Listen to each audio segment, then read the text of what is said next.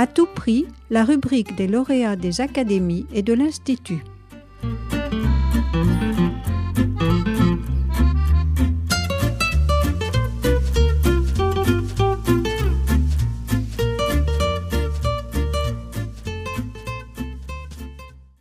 Je m'appelle euh, Martin Noguera Ramos, je suis maître de conférence à l'École française Extrême-Orient et je suis responsable euh, du centre de la ville de Kyoto, donc au Japon. En 2020, j'ai obtenu le prix d'histoire des, des, religions de la fondation Les Amis de Pierre-Antoine euh, Bernheim pour mon ouvrage La foi des ancêtres, chrétiens cachés et catholiques dans la société villageoise japonaise 17e, euh, 19e siècle. Donc c'est un ouvrage qui, comme le titre l'indique, porte sur euh, l'histoire de la communauté euh, crypto-chrétienne et catholique japonaise, donc Japon pré-moderne.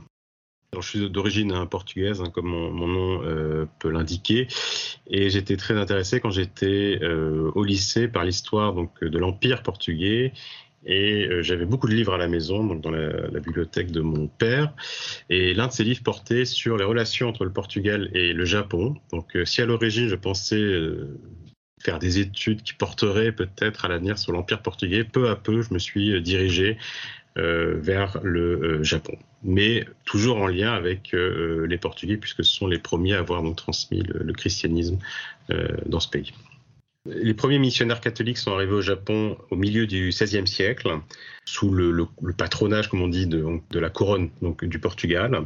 Et ils ont donc commencé, c'était des jésuites, ils ont commencé l'évangélisation du Japon, essentiellement au sud, mais aussi un peu autour de Kyoto. À cette époque, il faut savoir que le Japon était en guerre, en guerre civile, donc il y avait un certain nombre de seigneurs féodaux, les daimyo, qui se battaient les uns contre les autres. Et la situation, euh, cette situation politique un petit peu fragmentée a été euh, positive pour les missionnaires qui ont pu en fait jouer de ce jeu d'influence pour aussi euh, diffuser le christianisme. Ils ont converti un certain nombre de seigneurs de guerre qui ensuite ont converti Manu Militari, leur sujet, au catholicisme. Donc ça a permis à la, ce qu'on appelle la, la, compagnie de Jésus, donc les jésuites, de convertir un nombre important de japonais au catholicisme. On pense qu'ils étaient environ 300 000 vers 1600.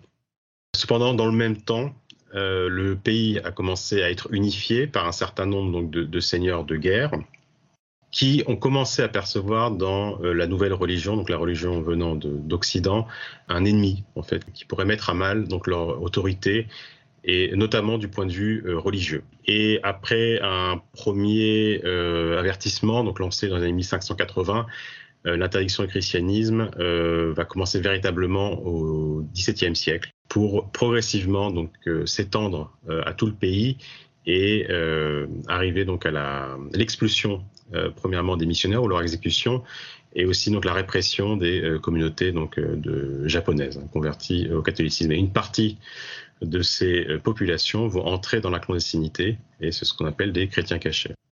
Les communautés un crime de chrétiennes sont euh, à l'origine hein, des communautés catholiques qui, de l'extérieur, ont renié leur religion. Ils sont devenus donc des Japonais euh, comme les autres, qui allaient donc au temple, qui confiaient la dépouille de leurs défunts au clergé bouddhique mais qui, euh, dans le même temps, continuaient de suivre un certain nombre de rites chrétiens, notamment donc le baptême.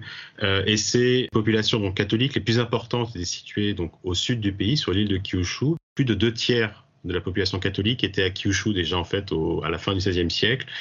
Et c'est là que les missionnaires avaient pu vraiment évangéliser en profondeur et aussi euh, structurer euh, ces communautés, notamment donc dans les, communautés villageoises.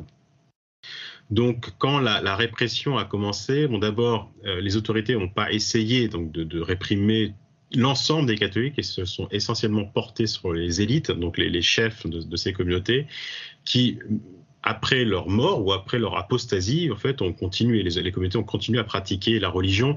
Et il y a eu une sorte de d'accord tacite en fait entre les guerriers euh, et euh, ces villageois, et qu'en l'échange donc du respect disons extérieur euh, des lois, donc notamment les lois religieuses, donc de confier euh, la dépouille des défunts donc au, au clergé bouddhique, d'aller au temple pour certaines occasions, bah, les, guerriers en fait fermaient les yeux en quelque sorte sur les pratiques secrètes, mais qui étaient en fait connues hein, donc de, ces villageois. Et ce qui explique que euh, dans certains endroits, parce que dans d'autres, dans certains fiefs, la politique était plus dure, mais dans, la plupart donc, de, ces fiefs de, de Kyushu, en fait, la, la volonté d'éradiquer le christianisme s'est arrêtée au milieu du XVIIe siècle environ, et ces populations ont pu euh, maintenir ce christianisme métissé jusqu'à euh, ce qu'on appelle la, fin de l'époque d'Edo, donc euh, jusqu'au milieu du XIXe siècle. La question de l'ampleur de la répression, j'ai essayé de montrer que celle-ci n'avait pas été totale ni qu'elle n'avait pas en fait duré durant la totalité de la, durée de l'interdiction, c'est-à-dire du début des années 1610 aux années 1870, et le, second point euh, était donc aussi de démythifier l'idée que les communautés crypto-chrétiennes étaient des communautés qui étaient isolées euh, les unes des autres euh, et qui attendaient un peu comme dans les, dans les catacombes la, fin de la répression pour pouvoir ressortir au grand jour et reprendre contact avec les missionnaires. C'était les deux points que j'ai essayé de nuancer fortement et de revisiter. Donc à la, fin donc de l'époque d'Edo, à partir donc des, de 1854, euh, le Japon donc euh, est contraint euh, à, l'ouverture hein, donc des contacts avec l'Occident, d'abord les Américains, puis à d'autres puissances occidentales, notamment la France, qui vont signer des traités avec le Japon, donc à partir de 1858. Et à cette époque, il faut savoir que les diplomates et militaires occidentaux qui sont en Extrême-Orient sont souvent accompagnés de missionnaires et euh, des missionnaires de différentes euh, dénominations chrétiennes, hein, donc des, protestants, des orthodoxes et des catholiques, euh, vont arriver progressivement dans un, certain nombre de ports japonais. Et des missionnaires catholiques, donc de, la Société des missions étrangères de Paris, vont s'installer à Nagasaki. En 1865, ou plutôt à la fin de 1864, euh, la première église catholique de Nagasaki est euh, construite et au début 1865, euh, des communautés, donc une communauté crypto-chrétienne habitant à proximité de Nagasaki, va visiter l'église et demander à prendre contact avec les missionnaires français. Tous les missionnaires à l'époque sont français, missionnaires catholiques.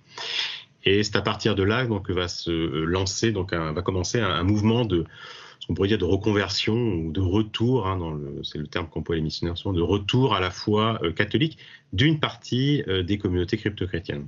Donc ce n'est pas l'ensemble des crypto-chrétiens qui ont euh, voulu revenir au catholicisme. Pour dire les, choses simplement, en fait, ils ont refusé ou accepté l'Église catholique pour la même raison. C'était la, question donc de la, du lien entre la foi de leurs ancêtres, d'où le titre du livre, et donc ce que leur proposait l'Église catholique. Certains pensaient que c'était le même message euh, transmis par les ancêtres et d'autres estimaient euh, que la religion des ancêtres n'était pas celle euh, prônée par les missionnaires. Un, des points sur lesquels je voulais donc insister hein, donc dans mon ouvrage, c'était de, me centrer sur cette question de la reconversion donc au catholicisme des communautés chrétiennes.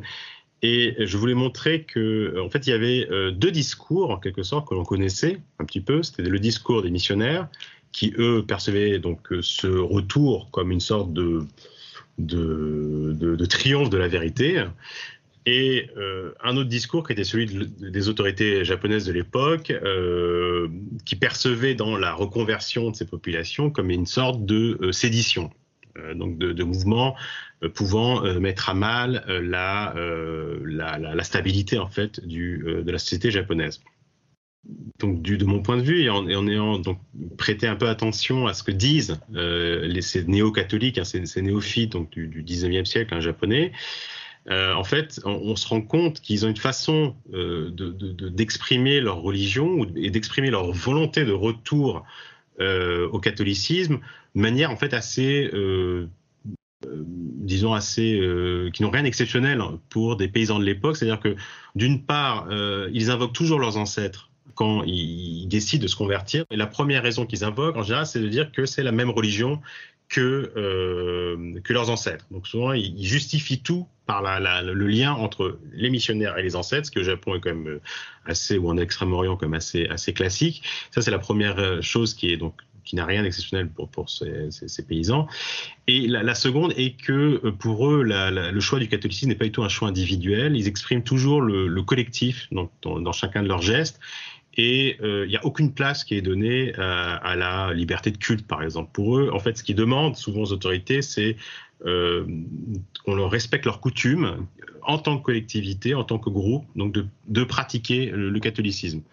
Et c'est pour cette raison que souvent, quand il y a des voix discordantes au sein de la communauté, bah, ils, n'hésitent pas donc à, à les punir en fait pour qu'ils reviennent dans, ce qu'ils pensent être le, droit chemin.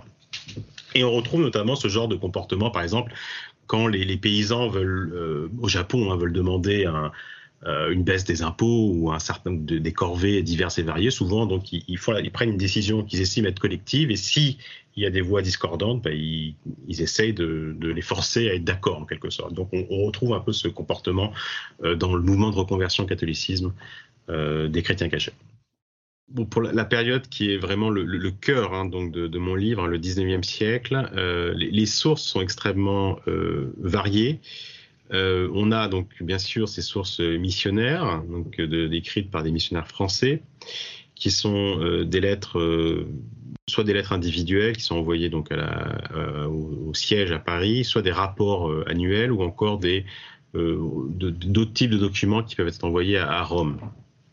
Et à l'inverse donc du premier siècle, hein, donc de la première évangélisation, ces documents sont beaucoup plus nombreux parce que les, moyens de transport sont beaucoup plus développés au 19e siècle.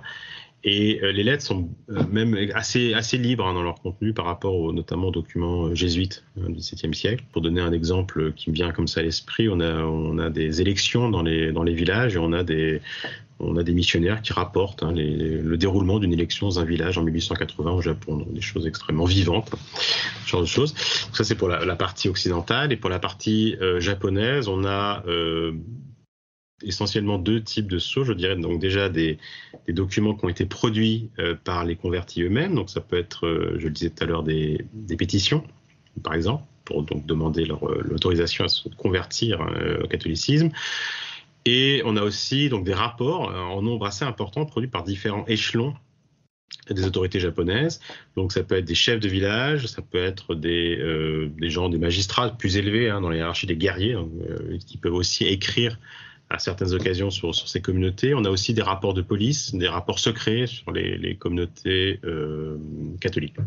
Voilà, donc ce qui fait qu'on a euh, euh une quantité de sources assez importante et faits uniques. On, en sait bien plus sur ces villages catholiques que sur les villages bouddhistes du, coin qui euh, ont moins attiré l'attention en quelque sorte que ces, que ces euh, catholiques venus, enfin ces crypto-chrétiens ou catholiques venus du crypto-christianisme en écrivant donc cet ouvrage, et j'espère que, que ça intéressera le lecteur, l'une de mes motivations était de montrer que euh, derrière donc tous les, discours hein, anciens sur le, catholicisme, que ces populations n'étaient pas véritablement. Alors bien sûr, elles ont, elles ont, elles, ont des caractéristiques hein, propres, elles sont un peu originales hein, par rapport à leurs voisins bouddhistes, mais qu'en fait, fin de compte, elle, ressemble étrangement à des, paysans ou des pêcheurs de, Kyushu qui pourraient être bouddhistes.